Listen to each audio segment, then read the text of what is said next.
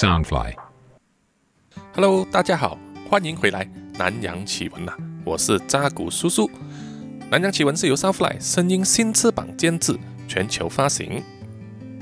那么今天录音的时间呢是在二零二一年六月八日。那么我今天呢刚刚剪辑完上一集六十三集啊，加上了那些音效，然后上载到 Sound On 那边。做完之后呢，啊，就有一位听众呢就加了我的 LINE 账号。那么我们就在 Line 里面聊起来啊，他也有分享一些意见，那么谢谢他给我的一些意见，那么我会啊记在心里面啊，要看呢怎么去加强南洋奇闻的内容。呃，同一时间呢，我也有收到几位不同的听众透过 IG 呢啊跟我回馈，他们听了第六十二吧。就是有三篇那个恐怖离奇故事啊，呃，路霸蚊子宿舍的故事，那么他们都非常喜欢。那么在这里呢，扎古叔叔非常谢谢他们的支持和收听。那么其实恐怖经历呢，扎古叔叔其实本身并没有几次哦，除了之前我有在 podcast 里面分享说啊，我跟我太太睡觉的时候，突然有一个公仔忽然间发出笑声的那一种之外啊，那么看不见没有遇到也算是一种好事了哈。那么我有一位旧同事呢，他确实能够看见，就是说他有那种所谓的阴阳眼嘛，啊，他说他时时候候都可以看见有一个好像模糊的黑影啊在周围。以前小的时候他看到呢会害怕会哭，会跟他的父母说，他父母就以为他在闹事。后来到他长大了啊，他习惯了，他才知道说这个到底是怎么一回事。我听到他这么说之后啊，当然我就不敢问了，到底我们身边有没有啊，免得自己啊心生各种各样的猜疑。那么非常谢谢各位听众喜欢听这种啊离奇古怪、恐怖的故事。那么扎古叔叔会继续收集了之后整理一下，再不定期的跟大家分享。好，我们现在就来进入主题吧。本期的主题呢啊，从越南移到了新加坡。啊，新加坡是一个非常漂亮的城市，啊，非常的安全，犯罪率也很低，但是不代表没有犯罪哈、因为犯罪呢始终始于人性，有人的地方就有可能会有人犯罪。这次的事件呢是发生在二零一六年七月十四日。那么各位听众应该都知道联发科是什么公司吧？联发科英文叫做 MediaTek，它是做手机晶片的公司哈、很多中阶和低阶的 Android 手机呢，啊，尤其是中国品牌啊，都是使用联发科所研发的手机晶片。扎古叔叔以前呢也是有买过使用这个联发科的手机晶片啊，呃，中阶手机。印象中呢就是手机便宜，但是效能呢就是普通，而且呢也不大省电哦。因为工作关系呢，实在受不了手机会有一点累啊累啊这样子的情况，所以呢，后来我就直接换了就是旗舰机的手机了。那么现在我使用的呢是华硕的啊，ASUS 的呃 ZenFone 五 Z，用了两三年吧，到现在呢还是头好壮壮哦。那么我本身也是华硕笔电的使用者，呃，以前用过一台，现在录音的这一台也是华硕的。那么我对这家公司的印象还不错啦啊，除了呃去年那一阵子呢啊，他们发生了那个辱华事件啊，应该是有小粉红呢使用 ROG 的官方 Facebook 账号啊，在说那个应该是和 HoloLive 合作的辱华吧啊，我觉得那一次呢华硕的公关做得不好啊，我希望呢华硕啊做生意归做生意，还是要有一点腰骨啊，对不对？好啊，扯得有点远了。那么联发科这家公司呢，在新加坡本身呢是有开这个办公室，聘请了来自世界各国的专才。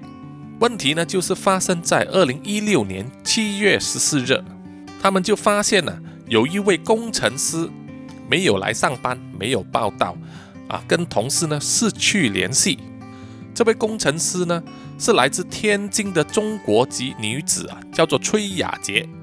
年龄呢是三十一岁，他是毕业于英国的南安普顿大学。二零一二年开始呢，就来到新加坡的联发科工作，担任工程师。那么各位听众，如果去看南洋奇闻的 IG、Facebook 啊，或者是呃官网呢，就可以看见这位崔雅洁小姐的照片哦。长得呢是相当的漂亮哦，眼睛很大，留着一头短发。根据公司里面的人说啊，对崔雅杰的印象呢非常不错。崔雅杰呢还曾经在 YouTube 上 PO 了一段他在澳洲呢跳伞的经验，那个可以说是他唯一的 YouTube 短片了。那么链接呢，扎古叔叔会 post 在呃这个 podcast 的概述上面。同事们都说崔雅杰呢为人大方得体啊，待人和谐，做事有交代。而且呢，跟在新加坡里面的一众啊中国籍朋友呢，都非常的合得来，常常会参与一些联谊的活动。那么是什么时候开始发现崔雅杰失踪了呢？在二零一六年七月十一日那天是星期一，崔雅杰呢还有去上班，而且呢还加班到晚上大约是八九点。当天呢，他是穿着黑色的上衣和绿色的裙子。加班后离开公司啊，他可能回家，可能约了谁，没有人知道。但是第二天呢，也就是七月十二日星期二，崔雅杰并没有回到联发科上班，也没有请病假，手机呢也联系不上。然后七月十三日星期三也是这样子，一直到七月十四日星期四呢，崔雅杰还是毫无踪影。同事呢，以及他的朋友啊，都觉得事情很不对劲，于是正式向新加坡警方呢报案，说崔雅杰失踪了。崔雅杰失踪的消息传开之后，公司的同事呢也都在自己的呃朋友圈里面呢，包括他们的社交媒体，就发布崔雅杰失踪的消息，希望所有人呐，如果知道他的下落的话，欢迎提供线索。而中国籍的朋友圈里面呢，也是自动自发的印发了传单，以及在他们的这个微信圈里面分享崔雅杰失踪的消息，希望所有人呢多多帮忙留意。警方开始介入调查之后啊，就开始和所有有可能和崔雅杰有接触的人呢，啊一个个跟他们问话，同时呢。也透过电信公司呢去搜查崔雅杰的手机通话记录啊，看他最近这阵子和什么人有通过电话。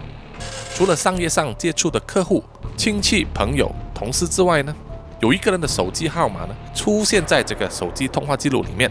这个呢是一个男人，年纪是五十一岁的，叫做 Leslie Ku，中文名叫做邱贵福。啊，戴着眼镜，身材有点胖胖这样子。那么大家可以在 IG 或者 Facebook 上看到他的照片。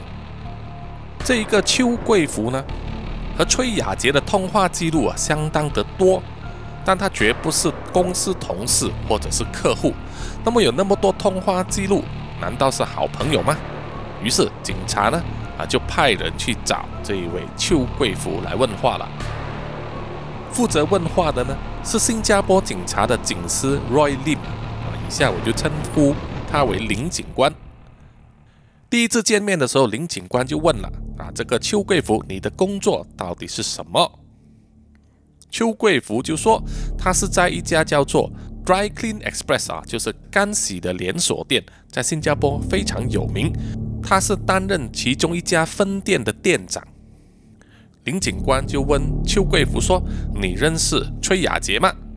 崔贵福就说：“认识啊，但是只是普通朋友。”说崔雅杰呢曾经拿过一些衣服去他的分店里面做干洗，因此认识了。林警官呢尝试用不同的问题啊来搞清楚到底邱贵福和崔雅杰的关系到底是怎么样。而邱贵福呢他的回复态度啊是非常的抗拒。甚至有一点傲慢，完全是不想跟警方合作的样子。这种时候呢，如果各位听众有看那些以前 TVB 的港剧啊，那种警匪片呢，就会有一个脾气非常火爆的阿 Sir 啊，警察出来呢，把这一个啊问话的嫌犯啊的头压在桌子上啊，给他一点颜色，然后就责骂他说：“你再不给我好好的合作，我就要告你主差办公。”甚至呢，还会揍他几下，比如说用厚厚的电话簿呢来揍这个被问话的人哦。不过这种东西呢，只会出现在电视剧里面，因为呢，在民主国家里面呢，这疑犯也是有人权的，所以警察是不能随便揍人的，除非你是身处在一些国家呢，他们的数字啊只有一二三五七零啊，缺少其他四个数字的啊，就可能疑犯呢没有人权的。啊，警察可以随便打人的哈。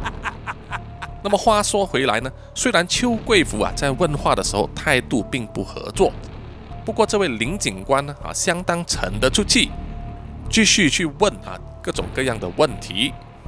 经过一段时间之后啊，邱贵福的态度呢就比较缓和下来。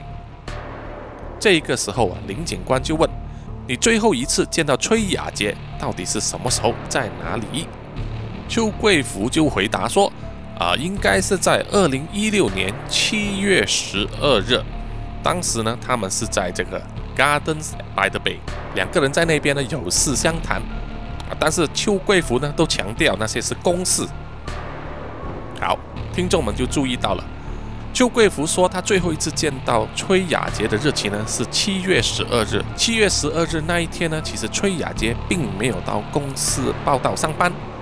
所以邱贵福呢，很有可能是最后一个邱雅洁见面的人。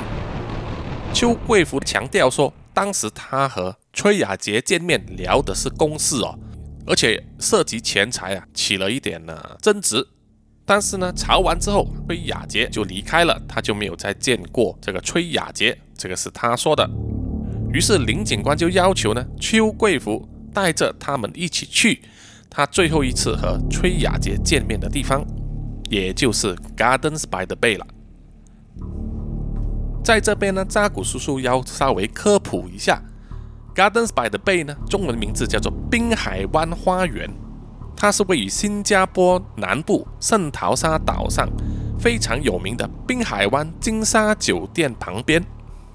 这一片呢，完全是填海土地哦，它有一个很大的人工湖蓄水池，啊，同时呢，他们把它装饰成一个。非常漂亮的花园城市啊！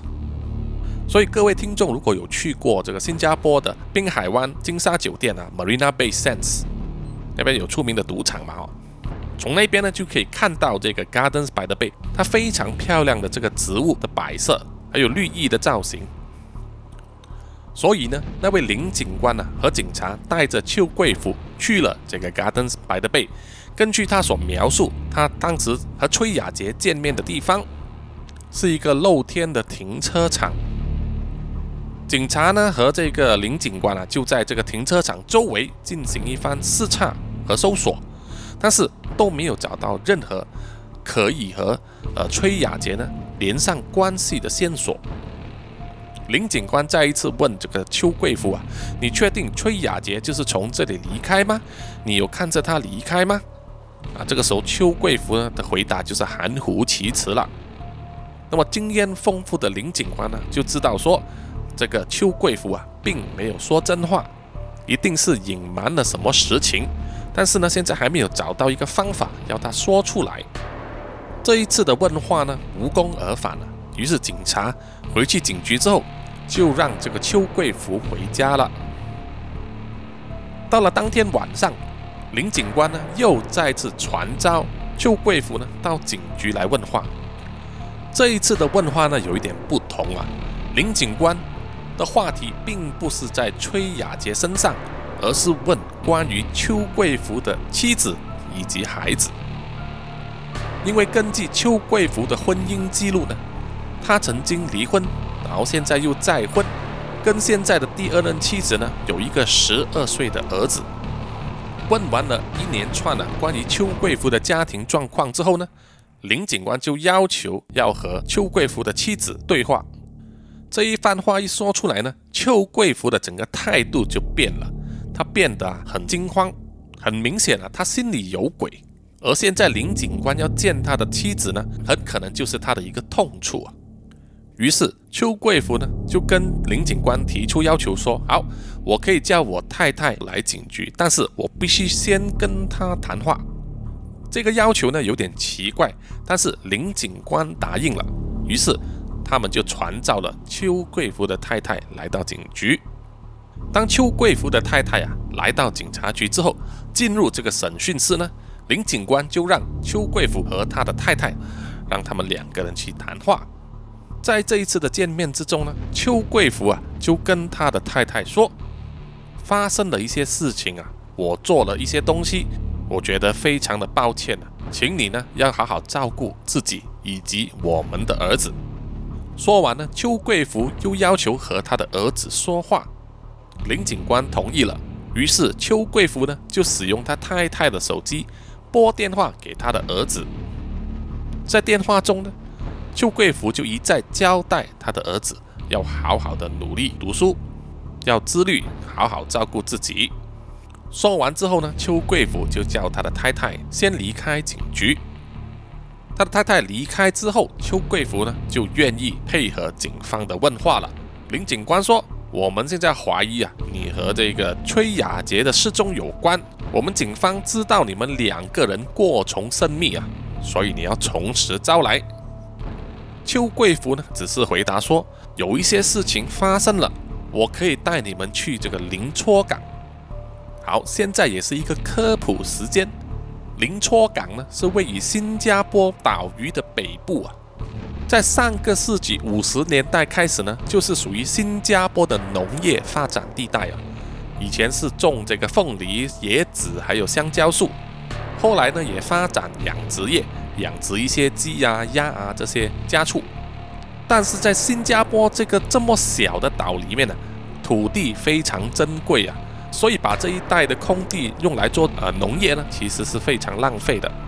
到八十年代呢，大部分的林戳港地区呢，就改为新加坡武装部队的训练区，同时呢，还保有一片绿地啊，给大型的农场继续的营业。那么这里是没有住宅的，所以啊，林戳港呢，人烟算是比较稀少。那么为什么邱贵福说要带这个林警官去林戳港呢？林警官呢，一下子就想到了崔雅杰呢，可能就在林戳港，或者直接的说，崔雅杰可能遇害了，他的尸体就被留在林搓港。于是林警官就直接问邱贵福了：林搓港那边到底有什么？而邱贵福的回答呢，只是一句什么都没有了。听到这一句呢，林警官有一点错愕，他就再问一次邱贵福啊。你说的什么都没有了是什么意思？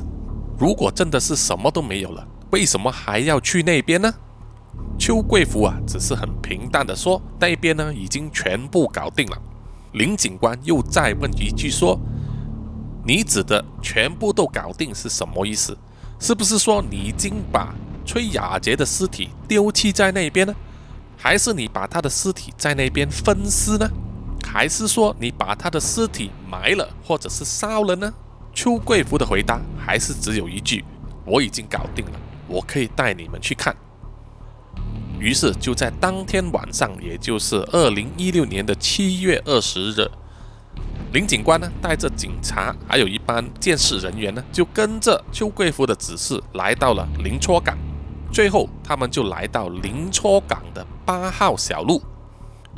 这一个小路呢，两边都是相当高的野草和树木啊。在这个小路旁边有一个用呃帆布盖起来的卡车出租帐篷。林警官呢下车查看呢，这一带看起来都相当的荒凉，空气中呢并没有什么烧焦味啊。但是当他走进这个出租罗里的帐篷里面了，他就闻到浓浓的煤油的味道。在邱贵福的带领下呢。林警官和监视人员就来到草丛里面的一个地方，因为当时漆黑一片呢，所以警察呢都要点起手电筒，仔细的在这个草地上寻找。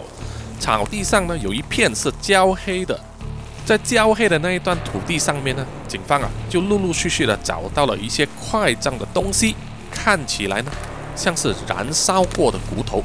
于是林警官呢就马上命令警方。建起一个封锁线，让监视人员呢在这一块土地上啊进行搜证，看能不能找到任何和崔雅杰有关的遗体啊，或者是物件。经过一整晚的努力呢，监视人员呢只能找到大约是十五块看起来是烧焦了的骨头，还有一小撮头发，一个胸罩的扣子，和烧得剩下一小片的布料碎片呢。监视人员把这些收集到的证物带回去，准备进行这个化验报告啊。林警官呢，就再一次问邱贵福了：“你到底做了什么？”邱贵福只是淡淡的承认说：“他杀死了崔雅杰。”于是，在二零一六年七月二十日的当天晚上呢，警方正式的逮捕了邱贵福。到底整个案件是怎么样发生的呢？我们就不得不说邱贵福这个人呐。邱贵福年轻的时候啊，曾经是一个成功商人，但是在二零零一年呢，因为经济不景气啊，生意失败而搞到债台高筑。据说呢，还曾经一度欠债高达三十万元新币啊，也就是超过六十万台币了。所以呢，在二零零四年的时候啊。他因为伪造文件而被判入狱六个月，出狱之后啊，到了二零一一年，他又因为类似的商业犯罪又再度入狱十六个月。第二次出狱之后啊，他想要改过自新，于是啊，就和他的妻子啊，也就是第二任妻子呢，曾经想做一些啊回馈社会的行动啊。包括呢，曾经在圣诞节里面呢，加入一些志愿团体啊，给一些人送上免费的食物篮。同一时间呢，他也在那个时候找到了在干洗店里面工作的岗位。那么到了这个样子啊，你觉得邱贵福是浪子回头吗？也不尽然哦。邱贵福这个时候就被他的第二任妻子呢发现他在外面搞外遇，于是啊，妻子当然是跟他吵架了。邱贵福一气之下呢，曾经啊威胁要伤害他的妻子，甚至呢出手去掐他的脖子。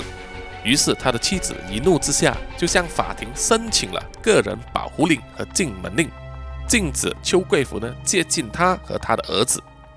然后呢，邱贵福啊又跟他的妻子啊认错道歉啊，愿意痛改前非，于是就和这个妻子呢圆规已好了。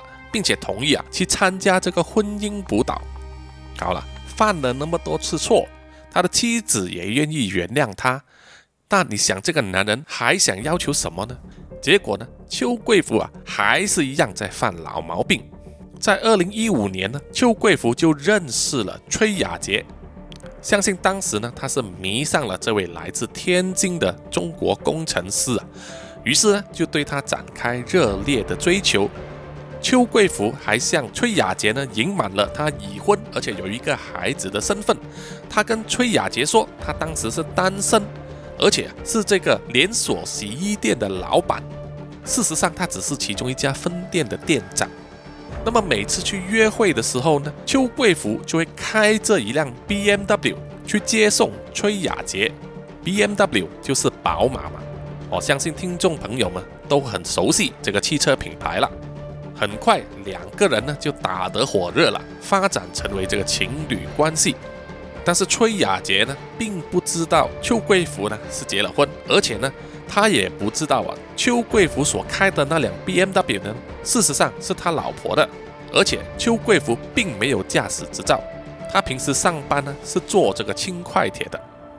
所以各位听众啊。如果你认识的某一个人呢，他开着一辆豪车，大家就不要相信啊，他一定买得起哦，因为现在这个世界啊，骗子非常多。那台车呢，可以是他借回来的，可以他是租的，主要他就是为了炫耀嘛哦。而且呢，以前在中国的一个非常有名的相亲节目上啊，就有一个女嘉宾说了一句经典的话，就是说，她宁愿在宝马里面哭，也不要在脚踏车后面笑。这个可以说是完全彰显了当时中国女性啊一部分了哈，她们非常拜金的这个生活方式啊。想要追这种女人呢啊，除非你长得很帅，如果不是很帅的话，就是你要有很多钱，看起来有很多钱，或者你要开啊名牌车，穿着名牌 logo 很大的衣服啊，手上拿着名牌包，这样子的话呢，这些女生才会看得上你哦。好。说回来呢，邱贵福和这个崔雅洁开始交往之后啊，就费尽唇舌呢，说服了崔雅洁借给他两万块钱的新币，给他去投资这个黄金，说是可以赚取非常可观的利息收入。两万块钱新币啊，大约就是等于啊四十二万新台币啊。这一笔钱借给邱贵福之后啊，很可能就是打水漂了，再也拿不回了。那么这些钱花在哪里呢？根据扎古叔叔的看法，这个十之八九就是这样子。邱贵福呢，就是把这些钱呢花在和崔雅洁呢约会上，或者花在追求其他女人的身上了。因为事后邱贵福有承认了，除了崔雅洁之外，他还和其他的女生呢有交往。但是这种事情啊，是纸包不住火的啊，怎么盖也盖不了。某一天呢，崔雅洁就怀疑起来，他就追问邱贵福的婚姻状态啊。邱贵福被逼得急了，他就说啊，我之前是说谎了，我不是单身，但是我已经离婚了。啊！结果他是用一个谎话去盖另外一个谎话，然后呢，崔雅杰就跟他追讨之前借给他的两万块钱新币。追了好几次之后啊，邱贵福哎，居然可以说服他的旧情人呐，给崔雅杰的父亲呢转账了一万块钱新币，当做暂时还了一半的钱。这样子两个人又在交往了一段时间之后啊，崔雅杰呢。就发现了邱贵福事实上是有老婆的人呐，而且还有一个十二岁的儿子。于是崔雅杰接下来要做什么呢？他就是要想办法逼宫，把真宫逼下来啊，逼他们离婚。根据警方的调查呢，在崔雅杰的 Facebook 上啊，找到这个通信记录。崔雅洁呢，曾经用 Facebook 啊发信息给邱贵福的妻子，叫他们要离婚。因为这一项举动呢，就让邱贵福的妻子呢发现她的老公竟然在外面有了小三，于是啊就回来质问邱贵福了。邱贵福怎么样解释呢？我们并不知道啊，只是他一直周旋在两个女人之间呢，一直在玩火，玩火当然迟早会自焚了，所以最大的考验就要来了。在二零一六年七月十一日的时候，崔雅杰在联发科的办公大楼里面加班，一直加到晚上八九点，然后他就离开公司，乘搭这个轻快铁呢，和事先约好的邱贵福呢见面。当时邱贵福呢是开车在新加坡荷兰村那边的轻快铁站接了崔雅洁。那么荷兰村呢？是新加坡一个旅游景点了，这里有很多保留着殖民地色彩的建筑物，然后也有很多道地的美食，是很多游客喜欢来的地方。那么崔雅洁呢，就住在荷兰街的附近，两个人呢可能是共进了晚餐，然后就去了崔雅洁的住所那边啊温存了一番，然后邱贵福呢就离开回去自己的家里。第二天早上呢。也就是二零一六年的七月十二日，邱贵福早上啊又开车来接崔雅洁，当时的时间应该是早上八点左右。这一次呢，两个人在车上啊吵起架来，崔雅洁呢很可能是逼婚了，要逼这个邱贵福呢什么时候要跟太太离婚，要娶她。两个人在车上吵得不可开交，然后崔雅洁呢就提起说。你还欠我一万块钱的新币，应该要还给我。如果你今天不还给我的话，我就去你干洗店的老板那里告发你。听到这样子的威胁啊，邱贵福就慌了。如果崔雅洁真的跟他的老板告状的话，那么他很可能会丢了这一份工作。于是啊，邱贵福呢，并没有在崔雅杰去联发科上班，而是把他载到了去。Gardens by the Bay，也就是这个滨海湾花园露天停车场那边呢，想要费尽唇舌啊，说服这个崔雅杰呢，不要去他的老板那里告发他。可是不管怎么劝呢，都没有办法改变崔雅杰的心意，甚至呢越闹越大。崔雅杰呢，甚至在车里面呢，对这个邱贵福呢动手动脚要他。邱贵福呢，可能是突然间怒火中烧啊。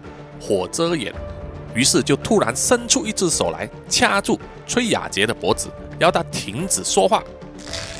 这样子掐住啊，力道非常大，让崔雅杰呢没有办法呼吸，他拼命的挣扎。邱贵福呢啊，不但没有松手，而且还用另一只手一起掐住他的脖子，而且力道越来越大，一直到崔雅杰呢动也不动为止。这个时候啊。邱贵福呢，才恢复了他的理智啊，就发现自己干下了弥天大祸了，因为在新加坡呢，杀人是要面对死刑或者是终身监禁的。他当时呢就一直停留在车里面啊，在想要怎么样去处理这个尸体啊。想了一段时间之后啊，立定了主意。邱贵福呢就把崔雅杰的尸体呢移动到车尾的行李箱里面，并且用干洗的袋子呢把它包起来。包完之后啊，就强作镇定的回去这个干洗店呢继续上班。然后到晚上啊，就开着这辆车回去自己的公寓，把车呢停在这个公寓的停车场。而崔雅杰的尸体呢就一直留在他车尾的行李箱里面。一直到第二天的早上，也就是七月十三日，邱贵福呢，并没有直接去干洗店上班，而是开车啊，去了新加坡北部的克兰兹啊。克兰兹其实就是在林措港的旁边哦。他在克兰兹那边呢，买了一堆炭，还有点火用的这个煤油，然后就直接开车去了林措港。在林措港的八号小路呢。在一个废置的卡车出租帐篷旁边的草丛里面，把崔雅杰的尸体呢丢在那一边，然后放满了这个煤炭，浇上了煤油，点火燃烧。邱贵福呢一面看着这个火烧，一面等，等烧了一段时间之后，他才离开了林措港，继续回到干洗店上班。但是啊，邱贵福呢，心里还是觉得不踏实啊，不放心。于是啊，他又前前后后的去了林措港至少三四次，就是要去视察崔雅杰的尸体燃烧程度啊，看看是不是烧得干净、烧得彻底。邱贵福啊，被逮捕并且送上法庭受审之后啊，他要面对的就是杀人罪啊。一旦罪名成立的话呢，有可能会被判死刑或者是终身监禁。那么，为邱贵福辩护的辩护律师呢，就一直想要证明说呢，邱贵福是有心理的毛病啊，比如说是躁狂症，让他在一怒之下呢，做出一些自己理智上不能控制的东西，包括杀人，借此呢，能够改为误杀罪，那么刑罚呢比较低的。另外呢。这一宗案件呢，也是在新加坡的犯罪历史上啊第二宗完全没有尸体的杀人案件。因为女死者崔雅杰呢啊被烧到只是剩下一些头发，还有几块骨头。同类型的案件呢，完全找不到死者的尸体的呢，是发生在一九六五年呢。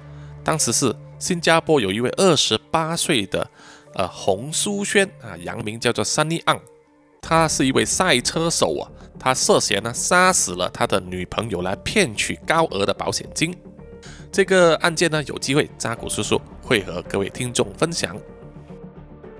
可是，在邱贵福一案上，鉴于他杀人之后还把尸体藏在车尾的行李箱里面过夜，然后到第二天之后呢，把尸体有预谋的再去林措港那边烧掉。